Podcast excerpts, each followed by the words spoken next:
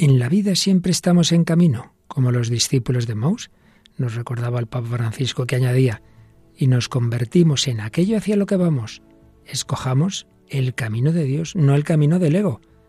Concluimos hoy nuestra larga reflexión sobre estos dos caminos. ¿Nos acompañas?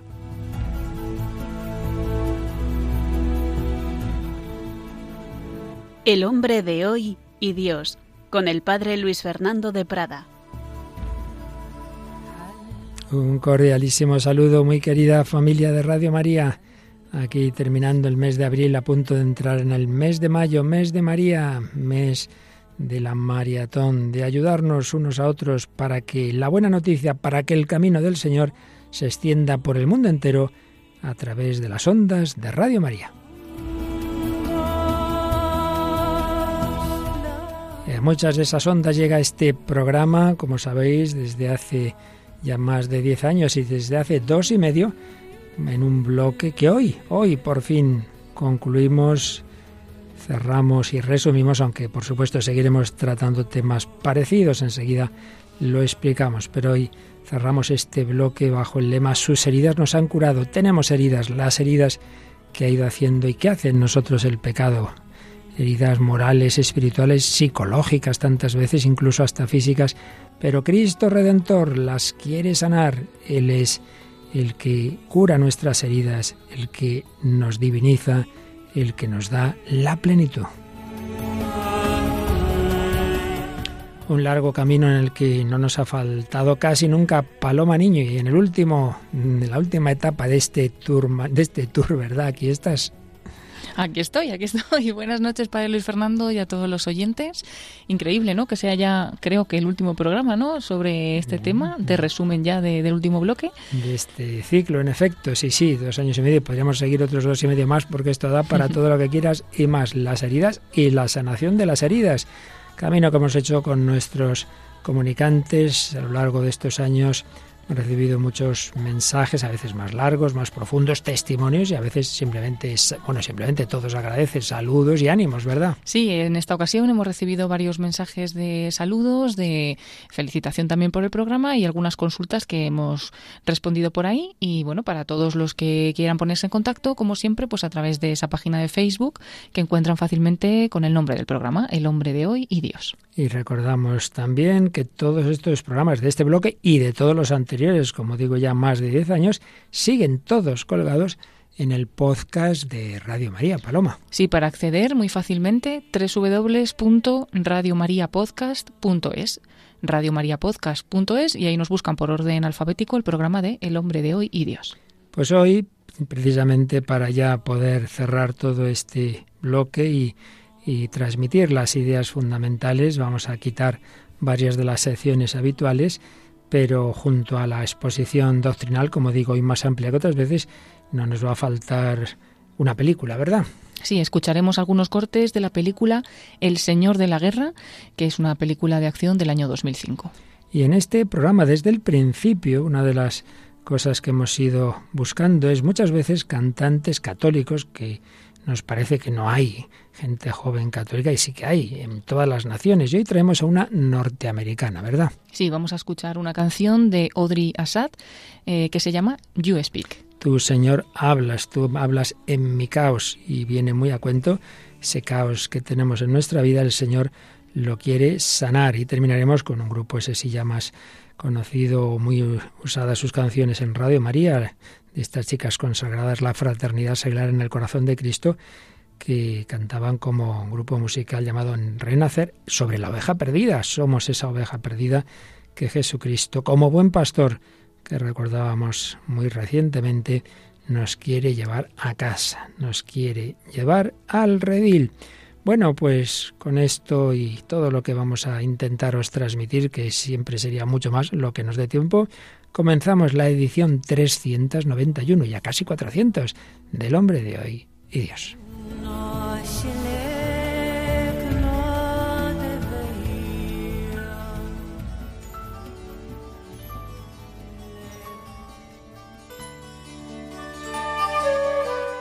Bien, pues resumiendo el resumen de todo lo que hemos tratado en este tiempo, Hemos recordado cómo hemos sido creados a imagen de Dios amor y por tanto para ser amados y amar, para la comunión con Dios y con los hermanos, para el absoluto, para el infinito.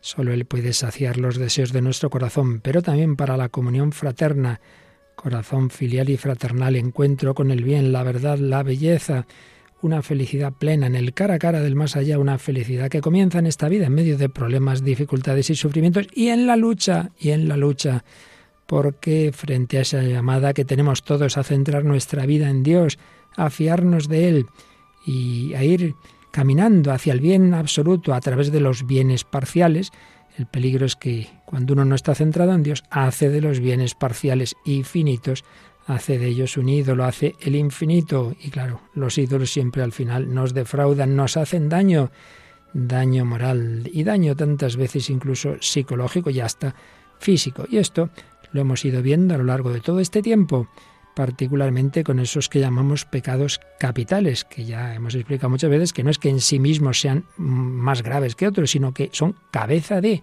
nos llevan a otros, uno engancha con otro, están conectados. Y el último día Veíamos a su vez que dentro de los pecados, o quizá mejor llamados vicios capitales, especialmente tiran de los demás primero la soberbia, es el pecado capital de los pecados capitales, la avaricia, porque con dinero uno piensa que puede conseguir todo lo demás, y la acedia, es decir, la tristeza de Dios, de los bienes divinos, de los bienes espirituales, porque si uno no disfruta con Dios y las cosas espirituales, algo tiene que buscarse, no va a estarse ahí en la tristeza permanente. Entonces, esa tristeza se intenta llenar, esa falta de alegría espiritual se intenta llenar con placeres que en vez de llenarnos nos defraudan, nos enganchan, nos hacen adictos y en definitiva nos hacen más y más daño.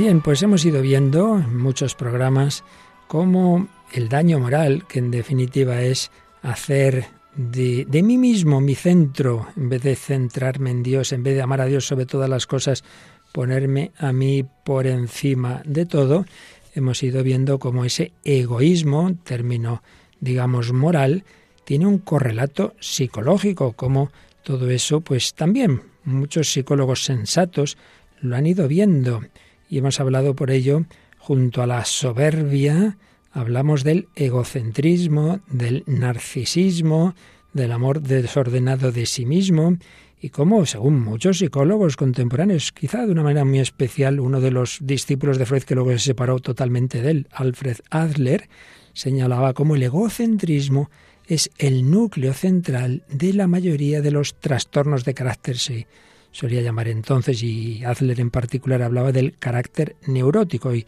se usa poco ya este término de neurosis, pero bueno, el significado es el mismo.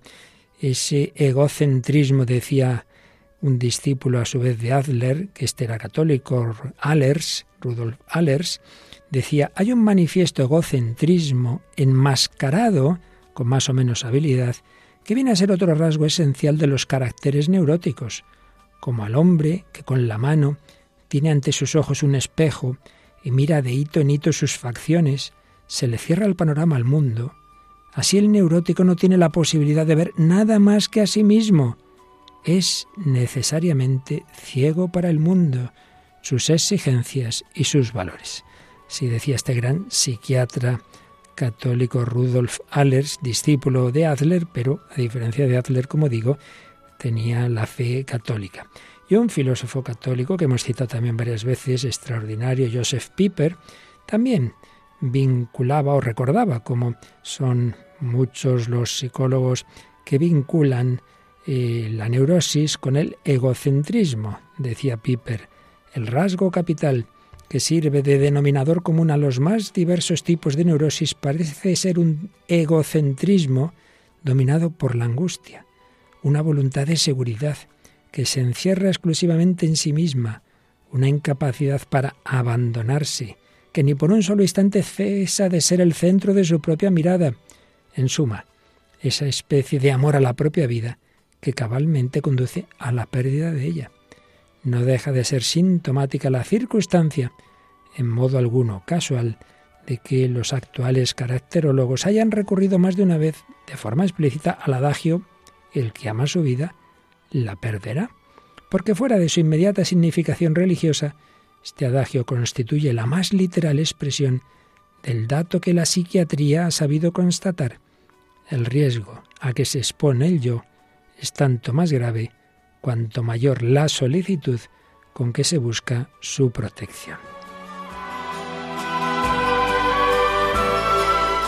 Un egocentrismo o narcisismo, nos dice Martín Echavarría, al que tanto hemos seguido en todo este bloque, filósofo y psicólogo, del que tratan los psicólogos, este egocentrismo o narcisismo, coincide, digo, con lo que Santo Tomás llama el amor desordenado de sí mismo, o los griegos llamaban la filautía, bueno, lo que solemos traducir por egoísmo.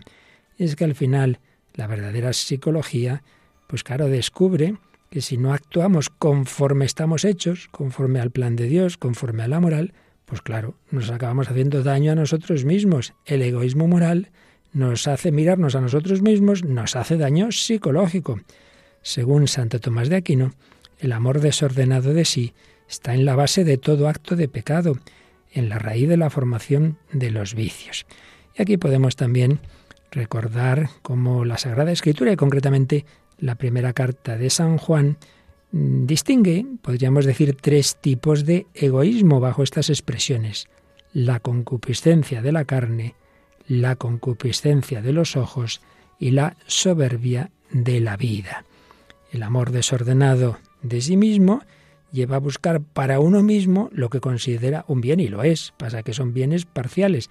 Los bienes más, digamos, materiales, más para la carne, más para lo que el hombre necesita, como es la conservación de su vida, el alimento, la comida, también en la unión sexual para la conservación de la especie, concupiscencia de la carne, concupiscencia de los ojos. No es tan necesario para el cuerpo, pero es deleitable, según la imaginación, algún tipo de conocimiento, y la soberbia de la vida, ese hacer de mí el centro de todo, ese honor, ese quedar por encima de los demás, bueno, pues en definitiva, estos términos bíblicos de San Juan corresponden a esa filautía, a ese egocentrismo, que no solo es un término moral, sino, como mencionábamos, es la raíz de tantas formas de malestar psíquico y de neurosis.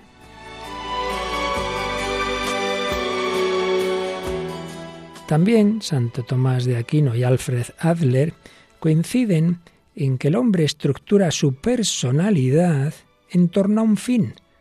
Hombre, si actuamos como debemos, el fin, ya lo hemos dicho cuál es, es llegar a Dios, es unirnos a Él, es el amor de Dios y del prójimo. Pero el egoísta hace un fin de sí mismo y de lo que ve bueno para sí mismo. En vez, en vez del verdadero fin último, el gaudium de veritate, el gozo de contemplar la verdad, en vez de, esa, de ese cara a cara, de ese amor de Dios, como principio rector de la personalidad de la persona virtuosa, en vez de eso, el egoísta pone un falso fin último, por supuesto su propio interés, pero luego con los matices según el pecado capital, un falso fin último que puede ser el poder, que puede ser el placer, que puede ser el dinero, y esto también Alfred Adler lo veía, la, la relevancia de la búsqueda de un falso fin que va estructurando un carácter vicioso y un carácter patógeno porque da lugar a la disgregación, da lugar a, a, cerrarse uno en sí mismo, a no buscar el bien común, al que daba tanta importancia Adler porque señalaba cómo estamos hechos para la vida común.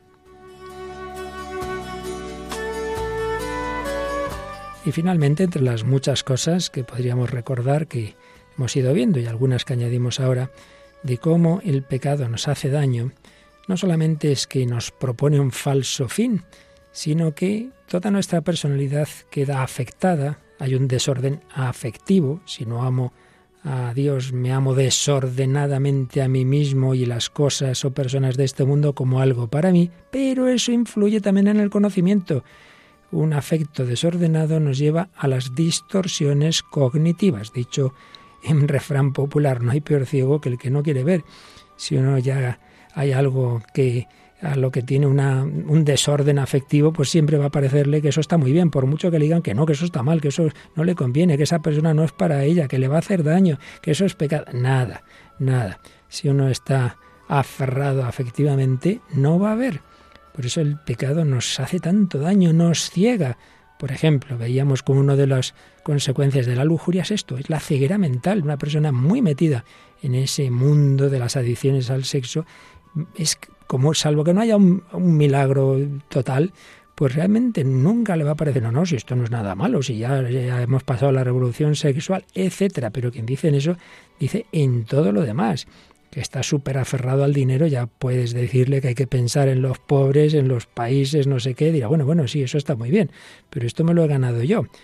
Cómo nos ciega el pecado. Por eso veremos, y lo hemos ido también señalando, y lo vamos a recordar hoy al final, que todo esto y todos estos daños morales y psicológicos no se arreglan solo ni con una educación teórica, ni con una buena psicoterapia meramente humana, por mucho que te haga ver las distorsiones cognitivas, te dé técnicas, todo eso está muy bien y hay que hacerlo.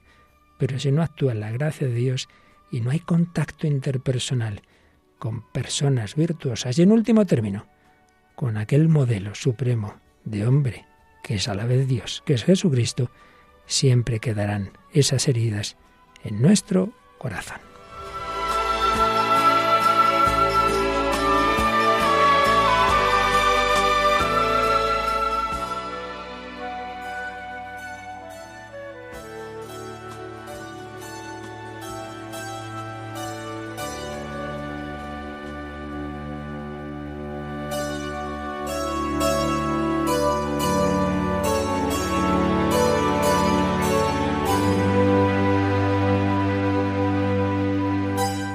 Pues aquí seguimos en Radio María, en El Hombre de Hoy y Dios, Paloma Niño y que nos habla el Padre Luis Fernando de Prada, en el último programa de todo este bloque, resumiendo lo que hemos ido viendo sobre esos logismoi que decían los padres del desierto, vicios capitales se llamaron después, pecados capitales llamamos ahora, pero en definitiva, todas esas falsas tendencias que bajo capa de bien, porque hemos recordado mil veces, que los pecados capitales se asientan en tendencias buenas, necesarias que Dios ha puesto en nuestra naturaleza, pero que se desordenan porque en vez de estructurarse en torno al fin verdadero, que es la unión con Dios, se estructuran en torno a mí, a mí y a mí. Y entonces todo queda desordenado. Y lo que en sí mismo era bueno, pues se desordena y se convierte en malo. Bien, pues lo hemos ido viendo, hemos ido tratando de los diversos pecados capitales desde el punto de vista moral, teológico, psicológico, a veces hasta psiquiátrico y también lo contrario a esos pecados capitales. Lo hemos ido apuntando un poco, las diversas virtudes y por supuesto, en definitiva, la gracia de Dios que nos da Jesucristo para sanarlo. Y bueno, pues veíamos la soberbia que es la soberbia, el apetito desordenado de la propia excelencia. ¿Veis? Siempre hay que poner la palabra, el adjetivo desordenado, que uno tenga deseo de que se reconozca su valía, su estima, eso en principio es bueno, la autoestima, amarás al prójimo como a ti mismo, pero yo por encima de todo, eso ya no está bien. Entonces ya se ha desordenado. Por eso hablamos de la diferencia entre la sana y verdadera autoestima y la verdadera humildad, que no es decir que uno no vale para nada, no, no, no, la humildad es la verdad, no es pusilanimidad, pero tampoco es yo el primero, ni mucho menos. Y volviendo a citar a Alfred Adler, como él veía ese peligro de la voluntad de poder, de yo por encima de todo, rompiendo así el sentimiento de comunidad. Y podríamos recordar que todo esto, cuando ya tiene una relevancia psicológica fuerte, puede convertirse en lo que hoy día suele llamar trastornos de la personalidad trastorno de la personalidad narcisista, histriónico, bueno, ese sería más bien en la vanidad eh, antisocial, porque yo soy el centro del mundo, etcétera, etcétera. La soberbia. Y parecido, pero distinto a la soberbia, la vanidad. Soberbia más interior, es que yo interiormente me creo mejor que nadie, la vanidad es el apetito desordenado de la alabanza de los demás. En este caso es más para la galería. Busca la propia fama, sin méritos en que apoyarla, y sin ordenarla al verdadero fin, que como siempre es la gloria de Dios y el bien del prójimo. Si la soberbia es fundamentalmente interior, el apetito desordenado, decíamos, de la propia excelencia, la vanidad es más exterior, es menos grave, más tonta también. Por eso también se llama vanagloria, una gloria vana. Buscar la gloria en cosas ridículas y vanas. Presumir de las cualidades físicas, capacidad intelectual, nobleza. No, es que mi familia, es que no tenemos dinero, que no sé qué. Bueno, ligada al respeto humano, puede llegar a cometer pecados para ser admirados por, como pecadores. La vanidad que empuja a dar más importancia al aparentar y hacer que al ser, que hace depender el sentido de la vida y el éxito del propio obrar del aplauso de los demás. Por eso es tan, tan dañino esto, porque uno, si estás pendiente del aplauso de los demás, hoy tienes y mañana al contrario. Esto es así. Y quien ha sido famosísimo ya la va por todos, al año siguiente todo el mundo le odia. Y en los medios de comunicación y en la farándula y en los programas de este tipo ya lo sabemos todo, cómo cambian las modas, cómo cambian las tendencias. Se pone el yo en el centro del mundo, como el niño pequeño que exige la atención de todos y llora y pues hay gente que está llorando toda la vida. Consecuencias de la vanidad, pues vimos también la desobediencia, la jactancia, la hipocresía, bueno, muchas cosas que no vamos a mencionar ya todas. Y de nuevo coincide Santo Tomás de Aquino con Alfred Adler por coger dos grandes cabezas, uno de la teología y otro de la psicología y psiquiatría, para Adler, la psiconeurosis es un resultado de la vanidad. La vanidad es capaz, decía él más que ningún otro defecto, de frenar el libre desenvolvimiento del hombre, pues le hace siempre pensar en sí, lo que habrá de captarse de consideración y admiración. Por otro lado, la vanidad es, decía él, la característica principal del carácter histérico, y ya no sé, suelo usar esta expresión, pero esa persona que, es eso, tan quiere llamar la atención como sea, que muchas veces eso se, se somatiza. Y veía Adler detrás de ello la vanidad. Bueno, todo un panorama, Paloma, que estamos hechos una pena cuando no actúa la gracia de Dios, ¿verdad? Sí, sí, menos mal, menos mal que existe la gracia de Dios. Menos mal que existe. Bueno, pues hay una chica de Estados Unidos que, que algún día contaremos con más calma su testimonio y queremos pues ir bastante al grano, pero sí que queremos eh, comentar que esta chica que se, es conversa al catolicismo y hace canciones muy bellas y una de ellas pues habla del caos interior, pero habla también de que oyendo al Señor, el Señor ordena la vida, ¿verdad? Sí, hablamos de Audrey Assad, nacida en el estado de Nueva Jersey en 1983 en una familia protestante y como bien dices, más adelante se convirtió al catolicismo y debutó como compositora y artista de música cristiana en el año 2010. En septiembre de 2020 lanzó el nuevo álbum llamado Eden, que es al que pertenece la canción que vamos a escuchar ahora, que se llama You Speak. Y bien, pues eh, eso es lo que cuenta ella, que sus canciones siempre surge a partir de experiencias de vida propias y que en este, en este disco y también en esta canción, pues es como una exhibición de una curación y una esperanza que le llega del Señor mm, y que su oración está siendo respondida en abundancia. Qué bueno, pues vamos a escuchar esta canción de Audrey Assad, You Speak.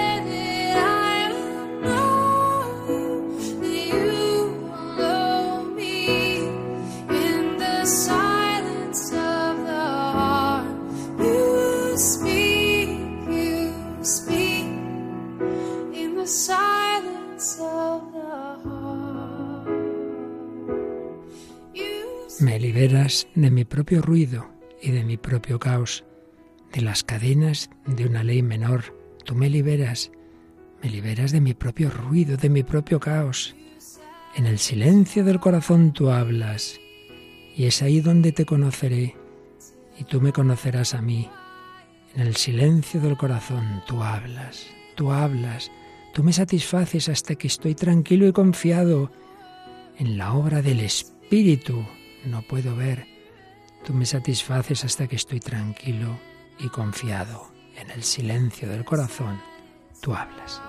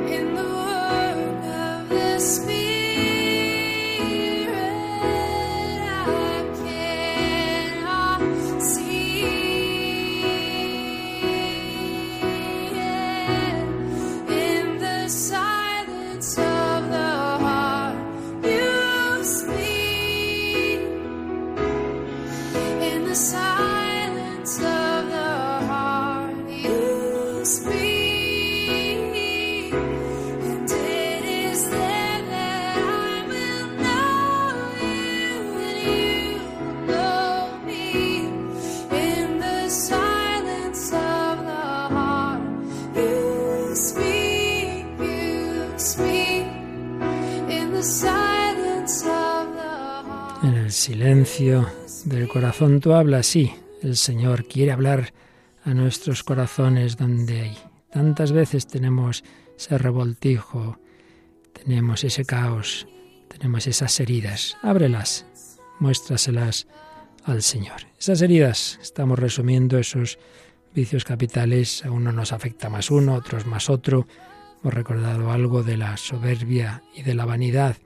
Hablábamos también de la ira que volvemos a lo de siempre, en sí mismo es un apetito irascible, esa capacidad para luchar, para justamente indignarnos contra lo que hay que indignarse y enfadarse si hay que hacerlo.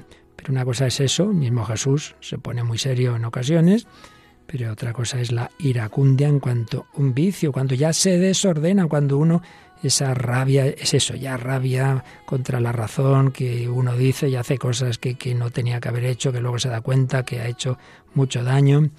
Pues sí, es un peligro que también, una vez más, el psiquiatra Adler conectaba con la tendencia desordenada a la superioridad. Y por hacer alguna alusión, no, pues ni mucho menos queremos ser exhaustivos, es imposible, eh, psicológica también de la ira, Podríamos hablar del carácter sádico, del masoquismo, del trastorno antisocial, etcétera, etcétera. La ira, la envidia, la envidia, esa tristeza desordenada del bien ajeno. Hombre, si es un bien, alégrate.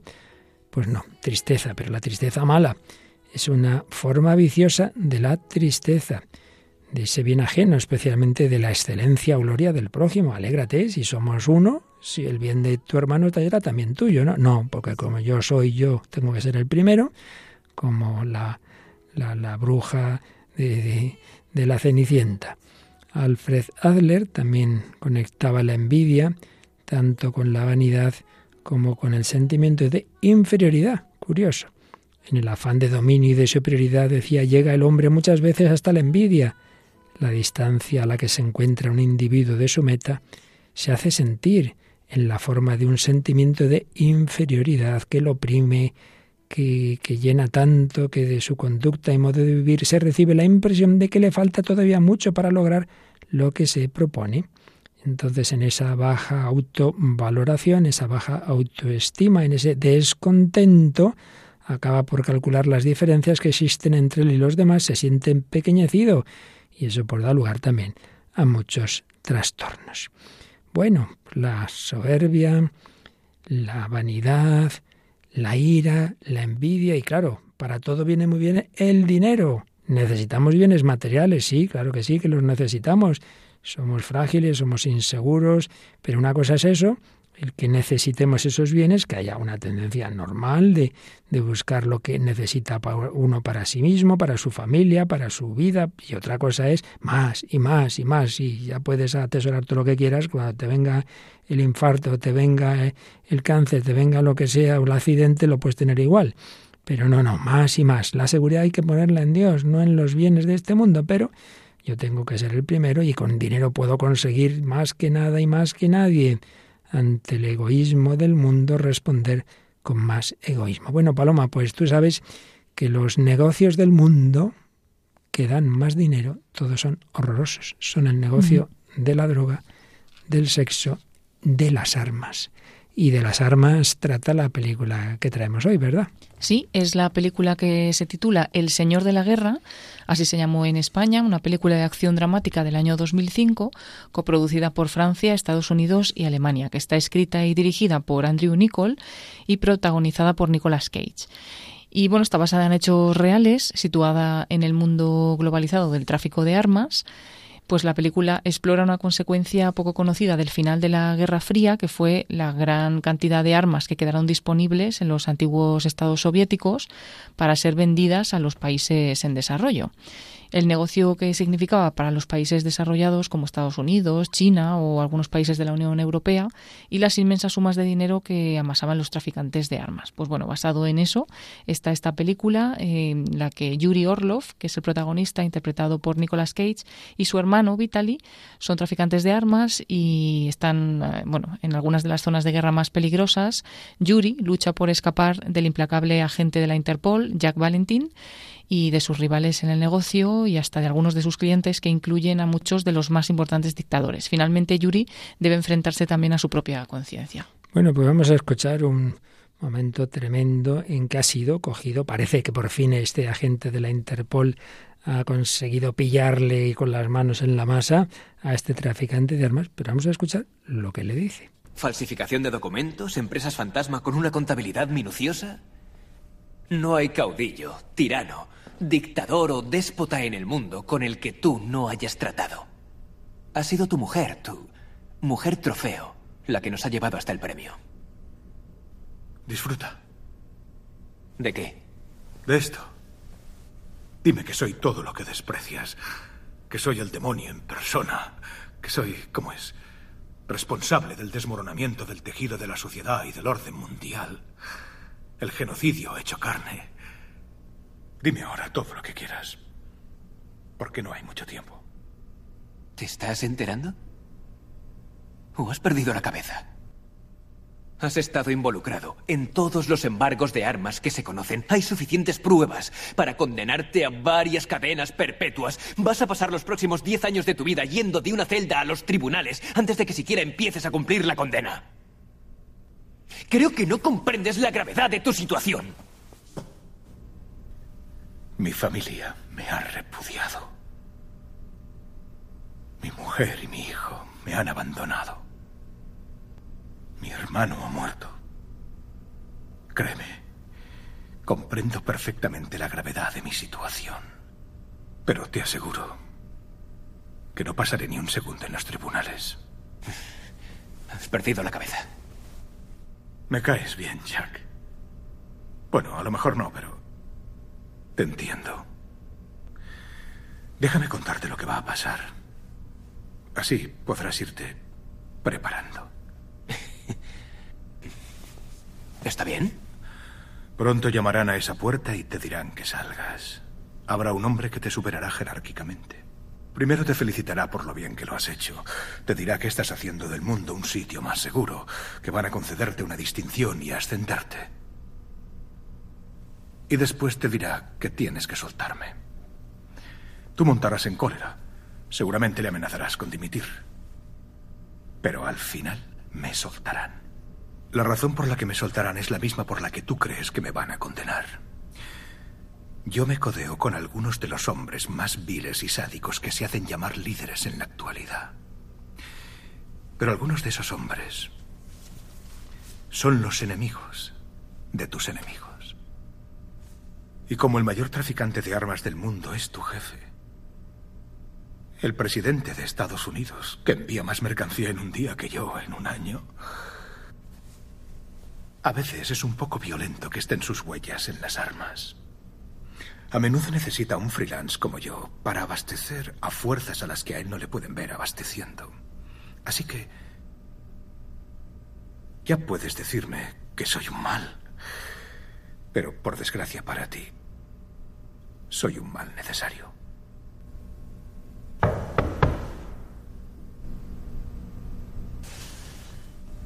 Te diría que te fueras al infierno. Pero creo que ya estás en él. Madre mía, qué corte de la película El Señor de la Guerra. ¿Qué te ha parecido, Paloma? Buf, eh, impresionante, ¿no? Eh, claro, así está tan tranquilo como si no le va a pasar nada, pero porque realmente sabe que está en un negocio tan complicado, donde hay gente por encima de él muy importante que está más metida todavía, como que al final es como él ha dicho, soy un mal necesario, aunque te pese. Y qué triste, ¿no? Porque al final, pues así pocas cosas se pueden solucionar y el pobre que, que está ahí intentando hacer lo que puede, este Jack, pues en realidad puede bien poquito. Y mucho me temo que así ocurre tantas veces en la realidad. Bueno, aquí ha salido el sadismo, el egoísmo, la avaricia, familia rota. Es este caos, son estas heridas personales, familiares, sociales, mundiales que nos hace el pecado. Pero hay otro pecado, la lujuria, que así como estos que hemos mencionado, pues hombre, en general, todo el mundo, nadie le gusta que le pillen así como que ha perdido el control, en la ira, que se vea que es envidioso, nadie lo quiere reconocer, que es vanidoso, que es soberbio. Pero en este tema le dedicamos varios programas introductorios a la lujuria porque había que hablar de la llamada revolución sexual, porque, así como, repito, en otros casos enseguida se ve que algo es malo, en este caso se ha ido cambiando de tal manera la mentalidad dominante que lo que antes se llamaba lujuria ahora se ve como algo bueno, liberación sexual, y, y, es que además de nuevo ocurre lo de siempre, el trasfondo es bueno, el deseo de comunión, de intimidad, de fecundidad, y, y, lo que es bueno Dios lo facilita poniendo ahí una atracción, poniendo un placer, el problema de nuevo es el mismo, que hacemos de ese medio, de ese placer un fin, se obsesiona uno con ello, eh, confunde fácilmente el amor auténtico con uno superficial, con el uso del otro como objeto. Y bueno, como por desgracia ha habido importantes psicólogos que han ido en esa línea de pensar que, que, que muchas neurosis, que muchos problemas venían de una supuesta represión de esas tendencias del ello. Estamos ahora recordando a Freud, que luego en muchísimos casos ha sido más que superado, por desgracia, por supuestos discípulos suyos, porque él no llegaba ni de lejos a cosas que se han dicho después.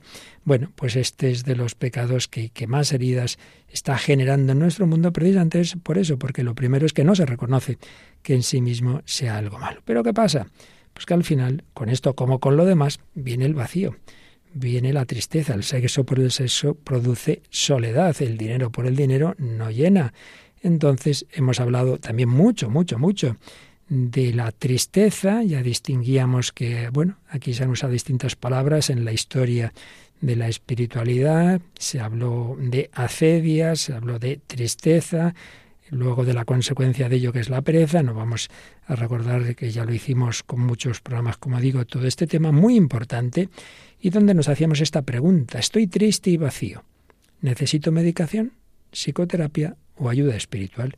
Bueno, esto podríamos aplicarlo prácticamente a todos los demás pecados y sus consecuencias psicológicas, pero en este caso era más claro, como todo se puede mezclar, pero hay que saber distinguir ese tipo de tristeza o acedia culpable por, porque uno no se centra en Dios y es un tema, bueno, que hay que trabajar espiritualmente, pero también a veces hay eh, conflictos de infancia, problemas psicológicos que hay que trabajar también a un nivel de psicoterapia y también el nivel biológico, porque somos cuerpo y alma y puede haber neurotransmisores, puede haber factores físicos que necesitan un tratamiento médico y ahí entraría la psiquiatría. Todo puede estar relacionado, puede darse todo a la vez, puede ser solo uno de los niveles, bien. Por ello, vemos que somos una maravilla, creada a imagen y semejanza de Dios, con muchos aspectos, con muchos niveles, pero también el desorden puede afectar a todo. Bueno, sin olvidar que también puede haber otro factor ya más extraordinario, gracias a Dios, que es la intervención especial del demonio, que a veces se mezcla con todo ello. La tristeza, la cedia, la pereza, la pereza. Hay un anhelo bueno, una vez más, de descanso, de paz, pero si es mi paz por encima de todo y mi comodidad, y no la paz del Señor, sino que me dejen en paz, que me dejen tranquilo. Si es eso, ya es la desgana en la acción, si es que nada me motiva, entonces falta de amor, de entusiasmo, tibieza, pues al final egocentrismo. Yo aquí en mi tirado aquí en mi en mi sofá y viendo eh, haciendo zapping y que no me molesten. La pereza. Y finalmente dedicamos varios programas a todo lo relativo a la gula, porque también el hombre necesita alimentarse, esa tendencia básica de la conservación del individuo y de la especie, de la especie lo relativo al sexo, del individuo el alimento, y de nuevo Dios pone un placer, ese gusto, que nos guste la comida, que nos guste la bebida, hasta ahí muy bien. Pero de nuevo, cuando eso se desordena, pues caemos en pecados de gula por exceso y también decíamos por defecto. Y ahí en el aspecto psicológico sobre todo hablamos, claro, de los trastornos alimenticios. Y frente a ello, pues la virtud de la abstinencia. Y en la bebida, pues de la ebriedad, hablamos de las adicciones al alcohol y de las adicciones en general. Y ahí la virtud es la sobriedad. Clarísimo, aquí no hace falta mucha explicación de cómo el desorden de esta tendencia buena y que necesitamos comer y beber, ese desorden genera tremendas adicciones con unos problemas que veíamos en varios testimonios de heridas muy graves, de personas destrozadas hasta físicamente, bordeando o llegando al suicidio, familias, por supuesto, con muchísimo daño. Bueno, vamos a escuchar el último corte, Paloma, también tremendo, de la película El Señor de la Guerra, donde podemos contraponer esa, esa mentalidad evangélica que son las bienaventuranzas, cuando Jesús nos dice que que los que van a ser felices eternamente son los pobres, los humildes, ellos heredarán la tierra. Y en cambio vamos a escuchar al protagonista, a ese traficante de armas, que es lo que nos dice.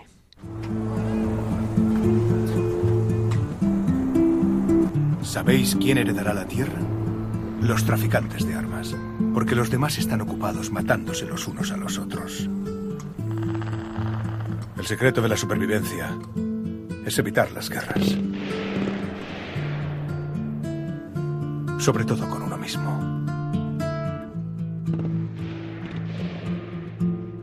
Están escuchando en Radio María El hombre de hoy y Dios, con el padre Luis Fernando de Prada y Paloma Niño heredarán la tierra a los traficantes de armas. Creo que no va a ser así, ¿verdad? Creo que no, creo que está un poco confundido. un poquito. Y luego, como dice que hay que evitar las guerras, sobre todo con uno mismo, ¿no? ¿Ves? La paz, que me dejen tranquilo y los demás que se maten. Eso, eso. Los demás que se maten y yo aquí disfrutando de lo que he ganado, haciendo que los demás se maten. Pues ese es el mundo en el sentido negativo de la palabra, es ese egocentrismo. Bueno, pero alguien ha venido al mundo tanto amó Dios al mundo que le envió a su único Hijo. Jesucristo viene a elevarnos a ese nivel divino, a, darnos participación en la vida divina y, y a la vez que hace eso, nos sana, sana nuestras heridas. Sus heridas nos han curado. Hay un mensaje de Cuaresma del año 2017 que hizo el Papa Francisco, que se basaba en la parábola de Pulón y Lázaro, que viene a ser un resumen en buena medida de toda esta dinámica negativa sobre todo en esa línea que hemos comentado otras veces de esa meditación de ejercicios espirituales, no en vano, Papa Francisco el jesuita, de cuando San Ignacio de Loyola en la meditación de las dos banderas dice como el demonio para hacer que alguien se pase del, del lado de Cristo, de la bandera de Cristo, a su mentalidad, pues muchas veces sigue estos pasos, ¿no? La codicia, la vanidad y la soberbia. Entonces nos hacía ver el Papa Francisco como el pobre Lázaro nos enseña que, el otro es un don. Toda persona, aunque sea este pobrecito que está ahí con sus llagas, es una persona, es un don. Pero el pecado nos ciega, ciega al rico. El rico no ni lo ve, ni se molesta de él. Él está ya muy entretenido con sus cosas, con su amor al dinero, la codicia, la codicia, que puede llegar, decía, a dominarnos hasta convertirse en un ídolo tiránico.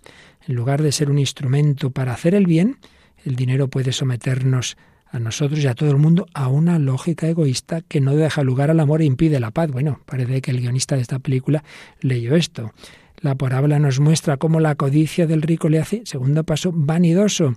La apariencia dice que viste ahí de una manera extraordinaria, pero su vida está prisionera de la exterioridad, de la superficialidad. Y el siguiente peldaño es la soberbia. El rico parece como si fuera un rey, simula las maneras de un dios, se olvida que es un mortal.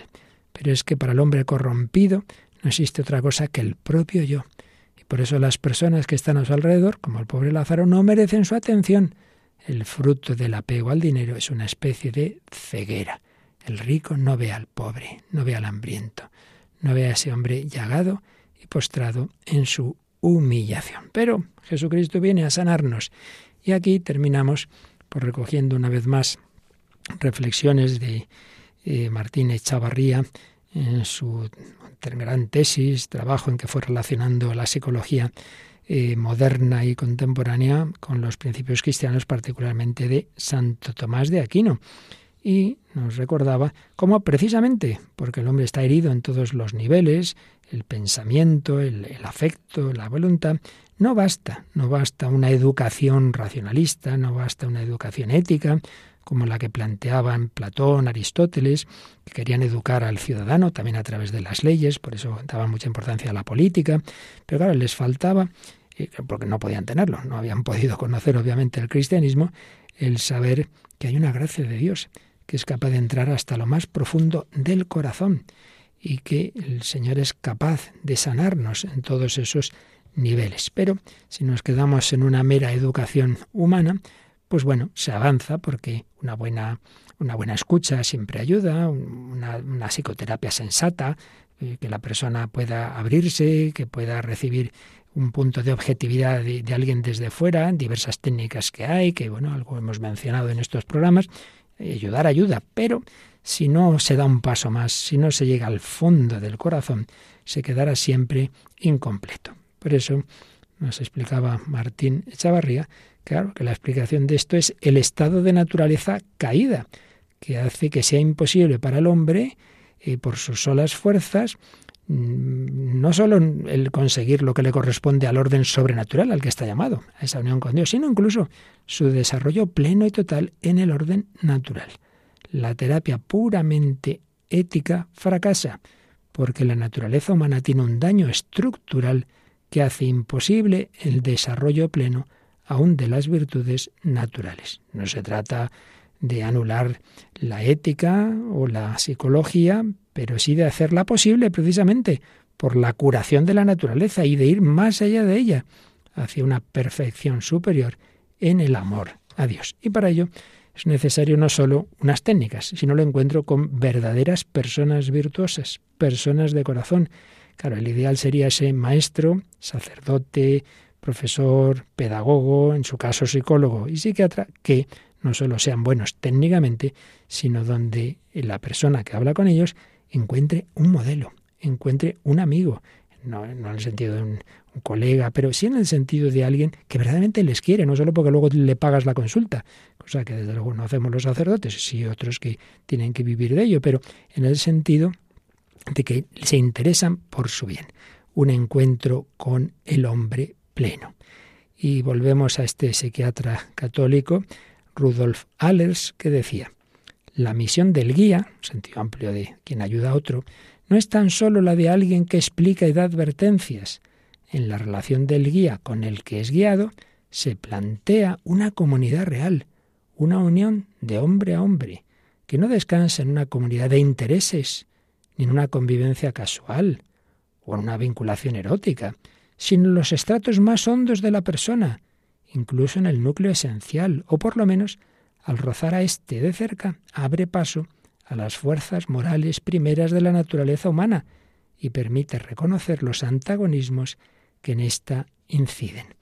Y ahí, en ese encuentro con personas que quieren al otro, pues es donde más se puede dar la sanación. Y por supuesto, el encuentro con la persona por excelencia es el encuentro con Jesucristo. Por eso terminamos todo este bloque con esta reflexión del filósofo y psicólogo Martín Echavarría, que nos dice, siendo que la reforma del propio modo de ser no es posible sin el encuentro con hombres plenos, y que Cristo es el hombre pleno por excelencia, el auténtico cambio profundo pasa por el encuentro personal con Cristo, al cual las otras relaciones interpersonales se ordenan o se deberían ordenar. Jesucristo es la principal medida del hombre en cuanto tal. Además, como hombre nuevo, nuevo Adán, es el principio de nuestra regeneración, porque es también la persona plena por antonomasia, una persona divina. Nuestra mente, imagen de Dios, solo sana radicalmente gracias a la unión con la imagen perfecta del Padre, ejemplar de nuestra mente misma, el Verbo de Dios.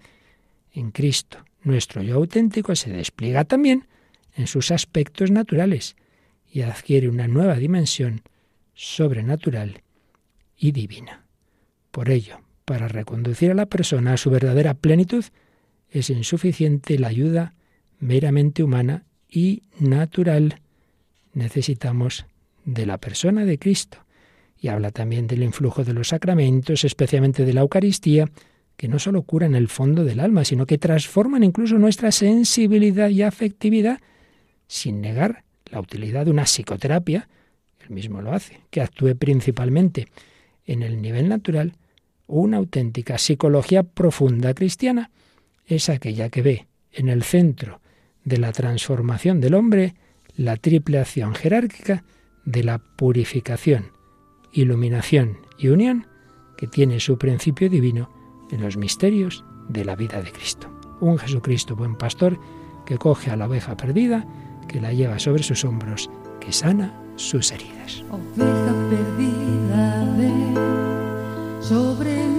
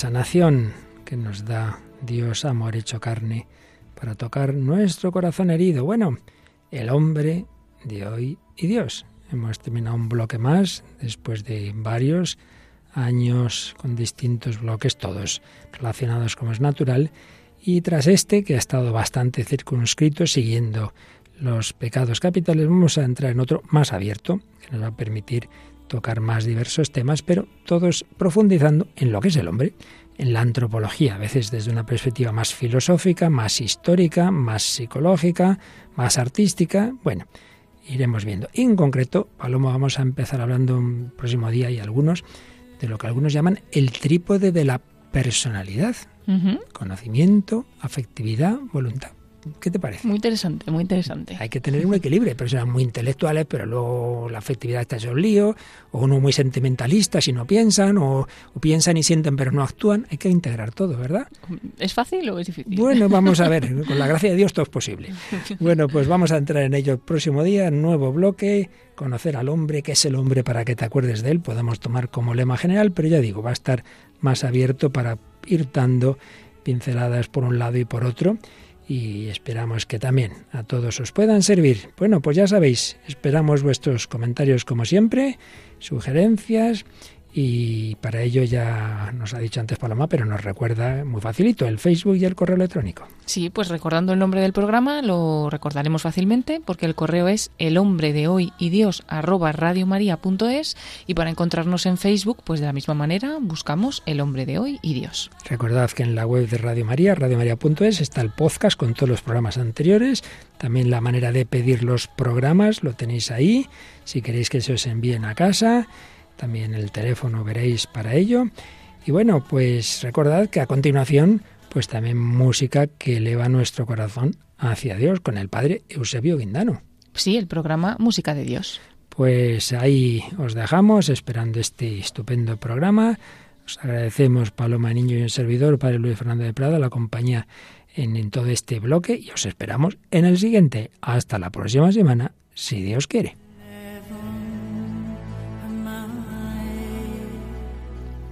Así concluye El hombre de hoy y Dios, un programa dirigido en Radio María por el Padre Luis Fernando de Prada.